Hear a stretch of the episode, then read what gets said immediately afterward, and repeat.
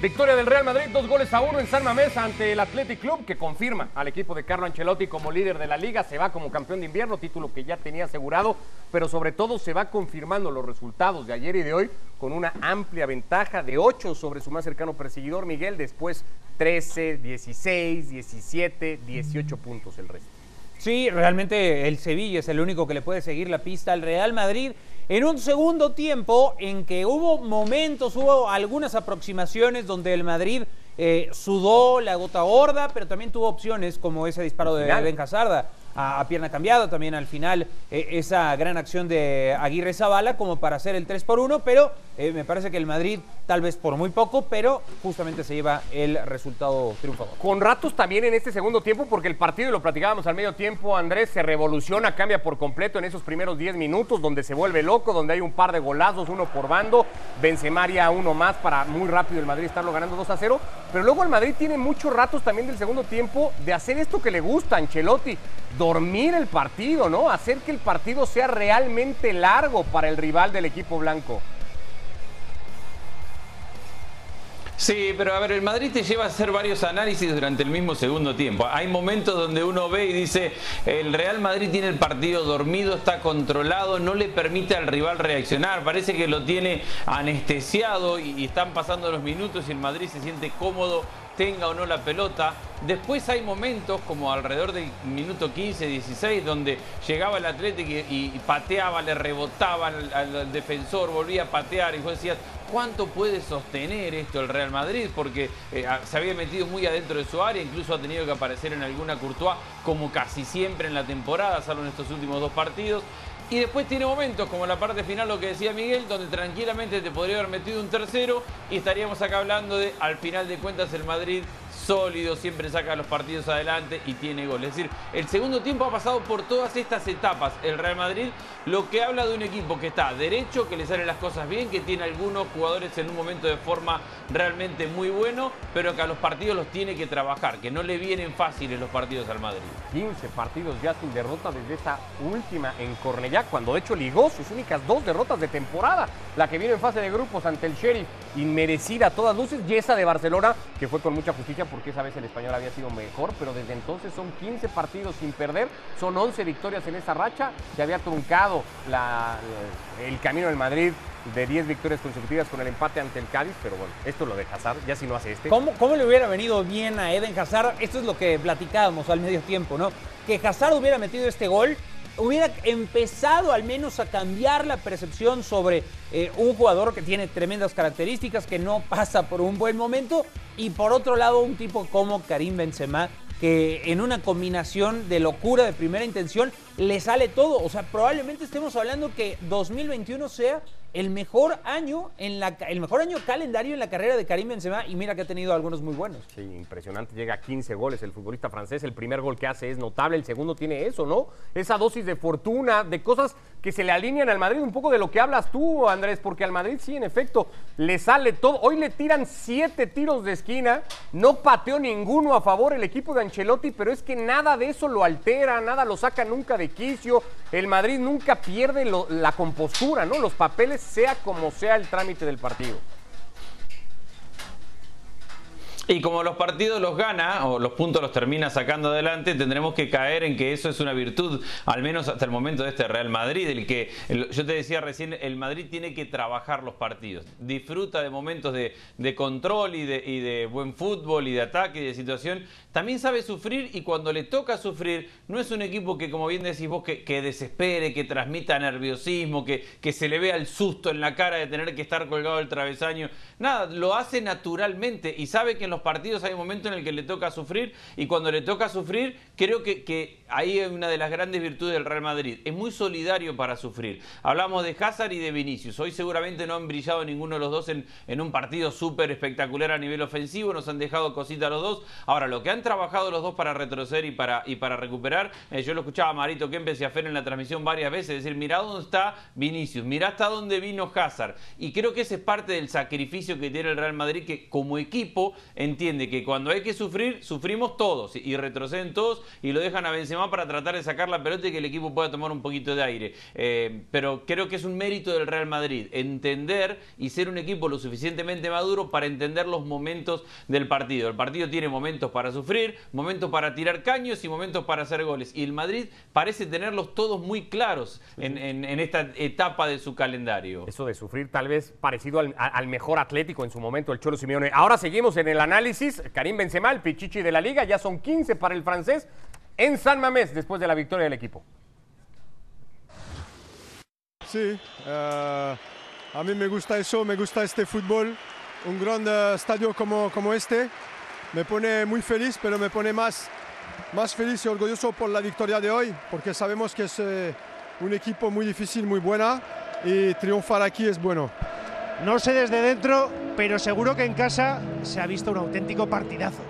Sí, creo que sí, porque fue un buen partido de nosotros contra un rival muy, muy bueno y al final encajamos un gol, pero metemos dos y tres puntos para nosotros. Encima sabiendo sufrir en la segunda parte. Sí, sí, sufrimos y eso es, el, es la cosa de los grandes equipos. Karim, el primer gol, ni siquiera habíais empezado a romper, a sudar. Vaya auténtico golazo chicharro, como se dice aquí en Bilbao. sí, sí, es un gol muy, muy bueno, pero es un gol importante porque luego vamos con más confianza para meter el segundo. Karim Benzema, enhorabuena por los dos goles, los tres puntos y habernos dado este partidazo. Muchísimas gracias. Feliz Navidad, amigo. Por cierto, también. Gracias. Feliz y ahí tampoco pierde ninguna compostura, ni para bien ni para mal Karim Benzema, y es que el Madrid es eso, ¿no? Parece que va todo el tiempo lo mismo. ¿Te estaba quedando algo pendiente antes de escuchar a Benzema? Simplemente apuntar lo, lo de Ancelotti y este esta estabilidad que le pone al Real Madrid es que si hay un especialista en ganar ligas es Carlo Ancelotti. Lo ha hecho, digo, con muy buenos equipos, hay que decirlo. En Inglaterra con el Chelsea, en Francia con el Paris Saint-Germain, en la Bundesliga con el Bayern, eh, lo ha hecho también en Italia, obviamente con el Milan.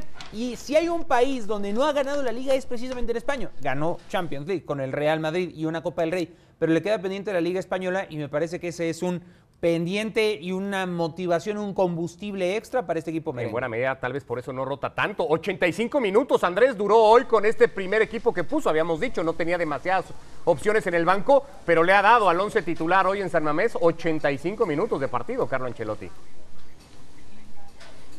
Sí, a ver, Ancelotti entendió en aquel momento donde vos decías perdió dos partidos, fue justo antes de irse a un parón FIFA aquel momento. Entendió que el equipo a lo italiano había que armarlo de atrás para adelante. Y cuando volvió, incluso yo me acuerdo un partido contra, eh, contra el Sheriff, jugando a defender y a contragolpear. Eh, el equipo empezó a defender y a priorizar que no le metieran goles porque sabía que a partir de ahí tiene talento como para poder generar goles, eh, situaciones y, meter goles. Y creo que eso lo ha ido desarrollando. En la medida que ha ido ganando confianza, sí ha tenido partidos donde ha sido más ofensivo y, más, y más protagonistas, pero es un equipo que no teme, y, hoy le pasó, a retroceder. No le teme a ser llamado defensivo, no le teme al porcentaje de posesión, eh, no le, a lo único que le teme es al resultado. Entonces Ancelotti ha identificado muy bien que el problema al principio era defender y el equipo lo construyó de atrás para adelante, porque hay una cuestión que es cierta el equipo, si defiende bien, tiene jugadores como Benzema, como Vinicius, o como Hazard o Asensio, Rodrigo cuando están, o como los volantes,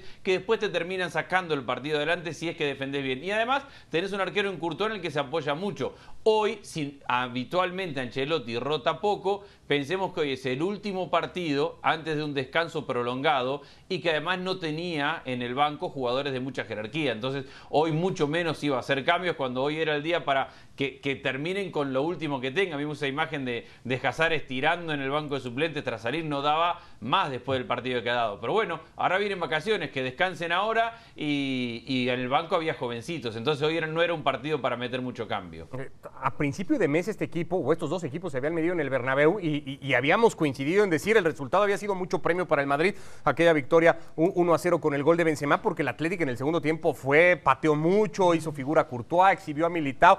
Hoy no podemos hablar de un resultado que, no sea justo, ¿no? Hoy el Madrid lo ha ganado en un partido, insistimos, eh, en 10 primeros minutos y después ha tenido para los dos lados, pero podemos decir el Madrid lo gana bien. ¿no? Ah, totalmente, totalmente. Él lo gana de manera muy merecida. Si el Athletic Club de Bilbao tuvo chances en el Bernabéu fue porque hubo esos espacios, pelotas largas, donde le cuesta mucho más trabajo a Eder Militao. Ahora más mejor plantados y el Madrid eh, con un habiendo aprendido, ¿no? hay habiendo un, aprendido, hay un mérito de equipo. Sí, sí, sí. Y también por estrategia. O sea, Ancelotti no fue a, a, proponer el partido, a ser demasiado arrojado, fue más balanceado. No dejó esos espacios para exhibir a sus defensas centrales, además eh, con la ausencia de Alaba. Eh, con Nacho y Militao, que son muy dignos eh, representantes de esa central del Madrid en este momento. Creo que no, no sufrió de más. Hubo una jugada en la que Nico Williams pone ahí una, una raya que pasa quemante por todo el área, eh, se avienta Iñaki Williams, no logra cerrar la pinza, tal vez es el aviso donde, donde pudo haber estado más en riesgo el Real Madrid, pero no mucho más. Un disparo igualmente desviado del propio Iñaki Williams eh, cuando arrancaba ese segundo tiempo en esos mejores minutos tal vez del Athletic,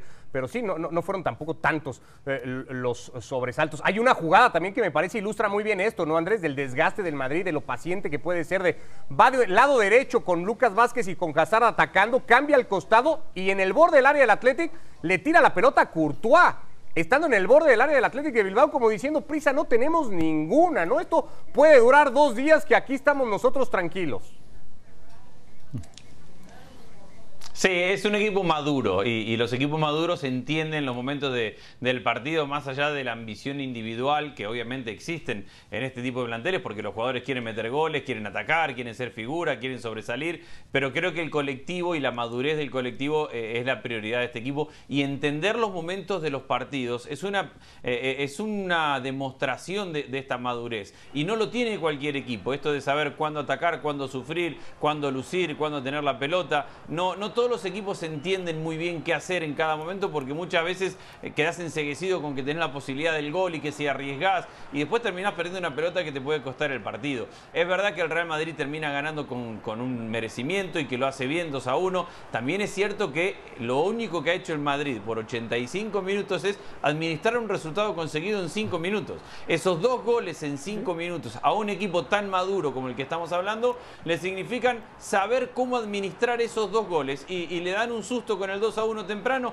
listo, hay momentos para defender. Y sabe que en el segundo tiempo el Athletic va a salir con todo porque viene de la charla de Marcelino que, le llena la cabeza diciendo ahora tenemos que salir a buscar. Listo, sale y retrocede y aguanta. Sabe que le va a llegar su momento. Es madurez lo que tiene como conjunto. Al final de cuentas, lo que decían ustedes es verdad. Courtois ha tenido una tapada. Hay un mano a mano que no me acuerdo con quién que lo termina tapando abajo Courtois, pero después no ha sido otra vez. Ha tenido esa pero no es la figura que, digamos, ha sostenido al Real Madrid hoy. Hoy el Madrid se estuvo en su defensa, se estuvo en Camavinga, en los dos goles que metió Benzema al principio y en el esfuerzo de todos. Ya que mencionas a Camavinga, Andrés, eh, el partido, insistimos, y, eso lo venimos contando desde la previa, en el medio tiempo también lo hablábamos, marcado por este tema, las bajas, el brote COVID, cómo iba a lidiar Madrid. Eh, si había tres nombres, digamos, nuevos de alguna manera en el once titular, eh, ¿cómo evalúas a Camavinga, a Hazard y a Nacho, que de alguna manera era el otro que tenía que tomar el lugar de Álava.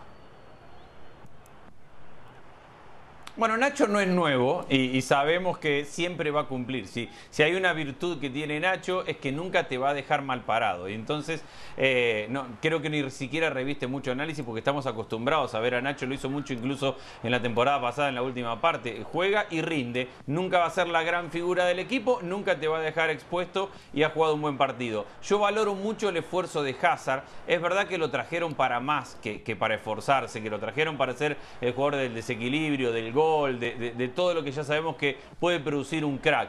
Pero después de tanto tiempo, de tanta desconfianza, de tantas lesiones, de tantas críticas, verlo jugar dos partidos con el nivel de, confianza, de pedirla, de mostrarse, de tratar de. Yo creo, se lo valoro a Hazard, aunque entiendo que todavía no es el jugador que está esperando o que necesitaría tener el Real Madrid. Y de los tres, digo, hablo último de Camavinga porque yo se los decía en el entretiempo y lo confirmo con el segundo tiempo. Para mí ha jugado un gran partido, seguramente tiene mucho por crecer, errores por, por corregir, partidos donde no vaya a jugar eh, a este nivel pero a mí me parece que ha jugado hoy un, partido de, nivel altísimo como para que Casemiro no se, no, no se extrañe. Hoy juega Casemiro, la próxima la va a jugar, perdón, juega Camavinga, la próxima Casemiro porque ha acumulado amarillas y no va a poder jugar y regresa, y regresa Casemiro. Pero me parece muy correcto en la ubicación, muy correcto en la marca, muy elegante con el pie, entiende para dónde sacar la pelota, es, rápido para tocar en, dos toques sin comprometerse mucho con la pelota. Me ha gustado mucho Camavinga en la posición de Casemiro. desde el perfil de zurdo, ¿no? A mí me, de, repente me lleva a pensar un poco en redondo con todo lo que pueda haber de diferencias, pero desde la posición y el perfil y, muchas cosas, pues me da.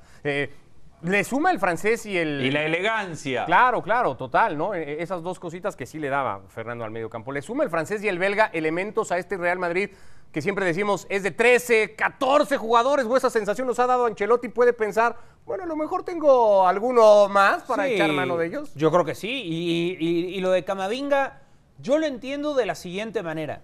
Llegó Casemiro, o sea, vaya, me, refiero, sube el primer equipo, Casemiro eh, no es una figura de inmediato, sino que poco a poco se va ganando su lugar. Vinicius llega al primer equipo pagando 40 millones por un jugador de 17 años, se toma varias temporadas en asentarse y hoy es una figura del Real Madrid.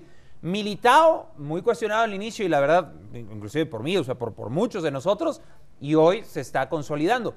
Pues Camavinga todo parece indicar que va a seguir el mismo camino de jugador joven con mucho cartel que le toma más tiempo del que tal vez algunos esperan, pero que se va a consolidar como parte importante, inclusive el propio Fede Valverde, ¿no? Que es de la, de, del Castilla, después se va, regresa y... Tuvo un boom en su aparición, luego cayó un poco, pero parece que vuelve a ser ahora consistente, ¿no? La, y, y, cuál es el común denominador con todo esto? La paciencia. Muchas veces se hablaba de que el Madrid quiere los fichajes, los bombazos, ¿no? Y sobre todo hablando de Florentino Pérez, pues desde hace mucho tiempo me parece que el Madrid tiene paciencia con ese tipo de jóvenes que tienen calidad y que poco a poco se van a sumar a la rotación. Hace mucho que no es el que explota o revienta el mercado el Real Madrid como solía ser. Inevitable, Andrés, irnos, porque para la liga ahora con la jornada de hoy, viendo la clasificación y, y sabíamos que el partido podía tener ese efecto en la tabla. Son ocho puntos de diferencia con el Sevilla, que es segundo, y a partir de ahí ya son 13 con el Betis, 16 con el Rayo, 17 con el Atlético y con la Real Sociedad, 18 con el Barça. Suena mucho, ¿no?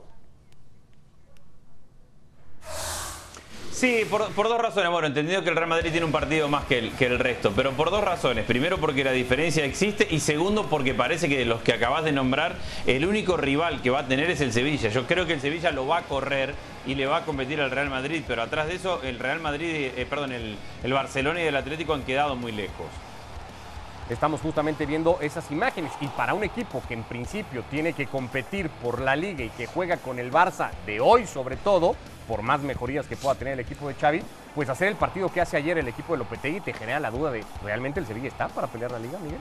Pues yo, yo creo que sí, o sea, está para competir esta liga. Ayer es mejor el Barça. Es, eh, sí, es ligeramente no convencido. No, no, no estoy tan convencido. O sea, me parece que. No merecía. Si alguien merecía ganar el partido, era más el Barça que el Sevilla. Tuvo un hombre más durante un muy buen tramo del partido. No, bueno, eso que hay que hablar de las condiciones del encuentro. Eh, entiendo por dónde vas, pero eh, digo, sí, sí, en cierta medida es mejor el Barça. Sin embargo, hay que considerar lo de la expulsión. Y, este, y este factor, muy buena jugada, muy buen gol de, de Araujo, eh, que se redime de alguna manera de actuaciones anteriores. Eh, el segundo tiempo transcurre. Da para que el Sevilla hubiera eh, hecho ese, esfuerzo extra, pues motivado un poco por haberle ganado al Atlético de Madrid, por ser el único en la persecución contra el Real Madrid, pero bueno, pues ahí queda. Esta, esta liga creo que sí la puede apretar de alguna manera el Sevilla, pero yo ya lo dije en otros espacios, para mí esta liga está finiquitada. No solamente encaminada, esta no la pierde el Madrid ni de locos. Bueno, mientras vemos también al Atlético, del que ya hablábamos también más temprano en la previa, Andrés, ¿no te pasó eso un poco ayer con el Sevilla? Más allá de todas las condicionantes del juego, ¿no, no un poco en general acaba decepcionando el equipo de Lopetegui?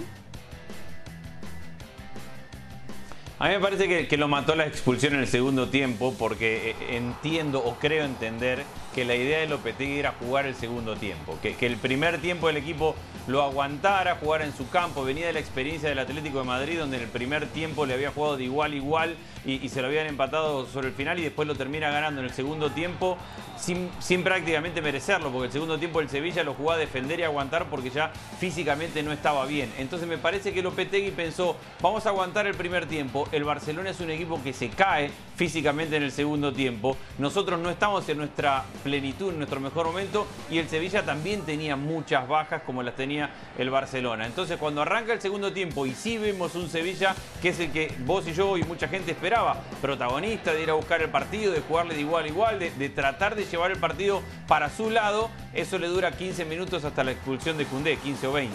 Entonces, eh, creo que está muy condicionada la idea de Lopetegui con la expulsión de Cundé, porque a partir de ahí, con un hombre menos, y muchas limitaciones, porque un hombre menos sin un lateral derecho, porque Cundé estaba jugando de lateral derecho, porque los dos laterales derechos que tiene el plantel están lesionados, así con muchos problemas, creo que lo termina aguantando y esa sensación que coincidimos es que el Barcelona ha hecho un poco más por el partido. Pero creo que la expulsión le arruinó el plan a Lopetegui y por eso nos quedó esa, esa idea de que el Sevilla podría haber hecho algo más. Veíamos también a Siendo mayoría ya, ya nos crees.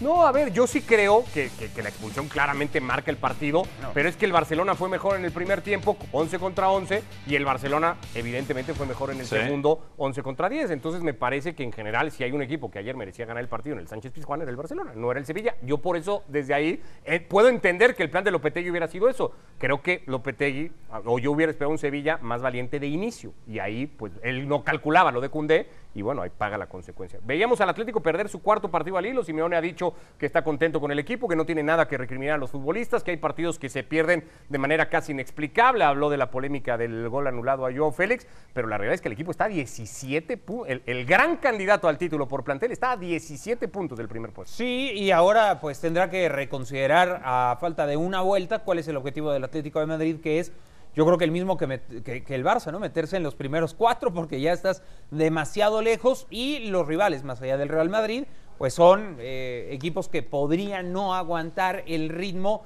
eh, en un año que viene, 2022, donde va a haber muchas más consideraciones por COVID-19 y que pueden afectar para bien y para mal a todos los equipos, incluido el Real Madrid, aunque me parece que la ventaja ya es eh, muy considerable. Este partido sí es, me parece, eh, de alguna salvedad para el Cholo Simeone. Es el mejor partido de Joao Félix en toda la temporada. Se lo pidió el Cholo en la previa, ¿no? Se cansó de decir, necesitamos a este Joao claro, Félix. Claro, claro. Y, y el gol me parece que es anulado injustamente eh, de una jugada de Joao Félix viene el 2 a 1 del Granada. Sí creo que este de las derrotas recientes y consecutivas que carga el Atlético de Madrid es la más injusta de todos para el equipo colchonero. Eh, lo, puede marcar, Andrés, la, la, seguidilla de derrotas, los resultados al final del día? ¿O el Cholo puede, va a ser capaz, y este Atlético va a ser capaz de entender que al margen de los resultados está la idea, está lo que se juega al finalmente y que las sensaciones no tienen que ser tan malas?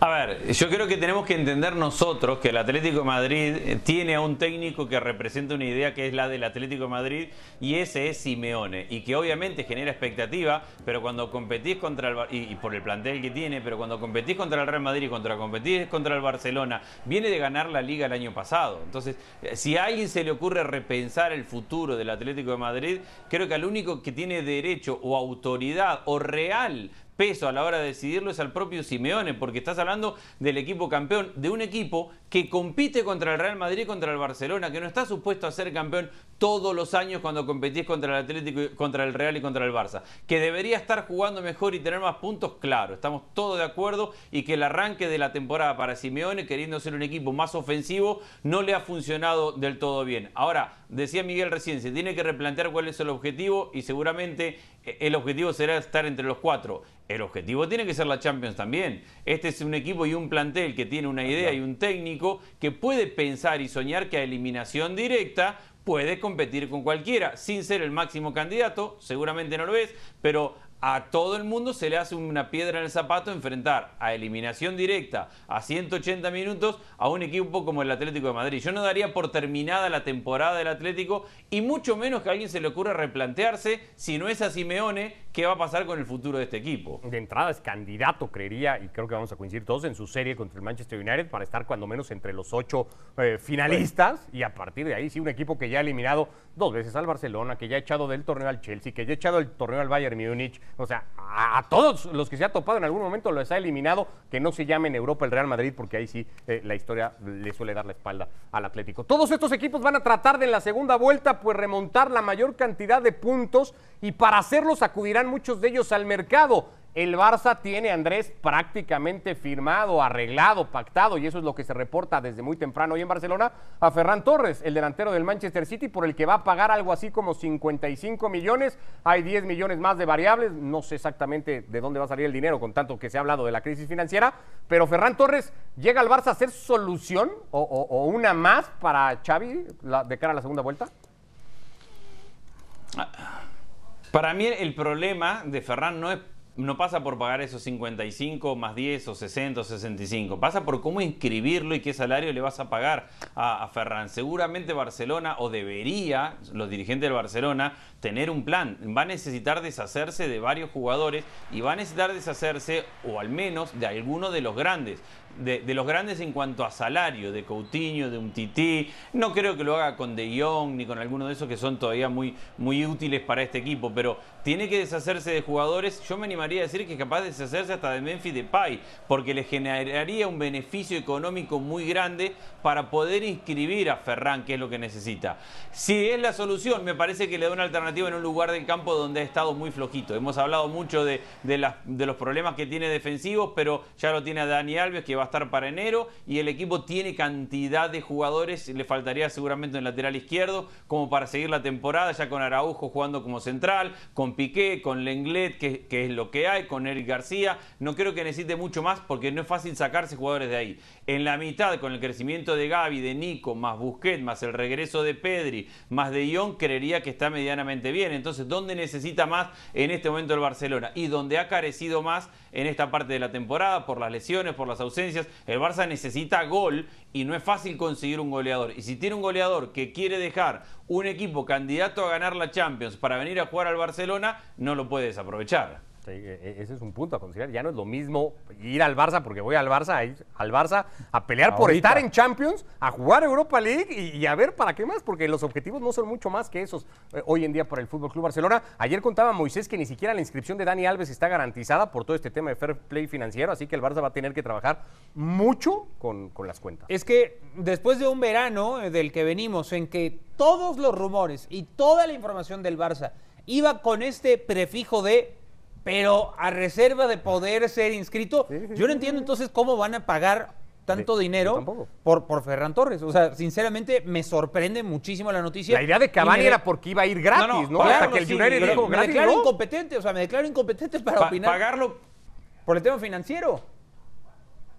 No, no, es que pagarlo puede porque el Barcelona tiene créditos que le permiten pagar el, el- el jugador. El problema que tiene es que está tan pasado en la masa salarial que cuando un equipo está pasado en la masa salarial, para inscribir un jugador tiene que ahorrar 4 euros para poder inscribir uno. O, ti- o salvo que sea un jugador que represente el 5% del valor del- de, la masa salarial de la plantilla, por eso hablaba de los Umtiti y Coutinho. Entonces, tendrá que ahorrar 4 euros para poder pagar un euro del salario de Ferran más la amortización del, del- salario, de la compra. Por eso no pasa únicamente por los 50 que eso se consiguen prestados, es la ingeniería matemática de cómo generar ese espacio en la masa salarial para poder inscribirlo. Y hay una sola solución y es desprenderse de jugadores que cobran mucho y que hoy no los quiere nadie. Eso es lo difícil. ¿Quién quiere un Tití? ¿Quién quiere Coutinho? Que son los dos casos más grandes. Eso es lo más dramático. El Barça quiere futbolistas y hay futbolistas que tal vez ya no quieren ir al Barça y el Barça tiene futbolistas que Europa no quiere. Pero ese es el factor Xavi, ¿no? O sea, es atractivo para Ferran ir a jugar siendo Xavi dirigido por Xavi. Pues probablemente, ya lo estaremos platicando. Bueno, pues así estamos llegando al final de la primera vuelta en la liga en fuera de juego. Acá nos reencontramos a partir del próximo año cuando todo retome actividad. De momento, abrazo Andrés. Gracias como siempre. Felicidades. Felices fiestas para todos. Abrazo grande. Igualmente, gracias Miguel. Gracias, Rick. Saludos a todos. Felicidades a todos. gracias a Fer y a Mario, felicidades a ellos por el partido primero y luego por las fiestas, que vaya bien de parte de todo el equipo de fuera de juego, que la pasen muy bien, feliz año, feliz Navidad y hasta el próximo año con la liga a través de ESPN.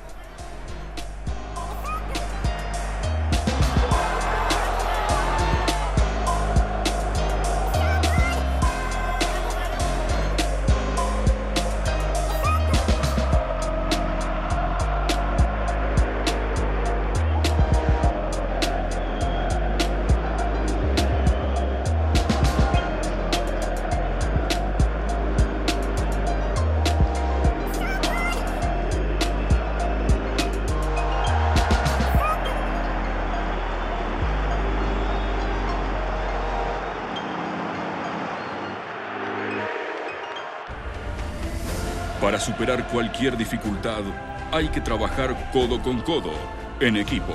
Superar los desafíos con talento y determinación. Porque juntos somos más fuertes y juntos salimos al campo a ganar. BKT y la Liga, equipo ganador.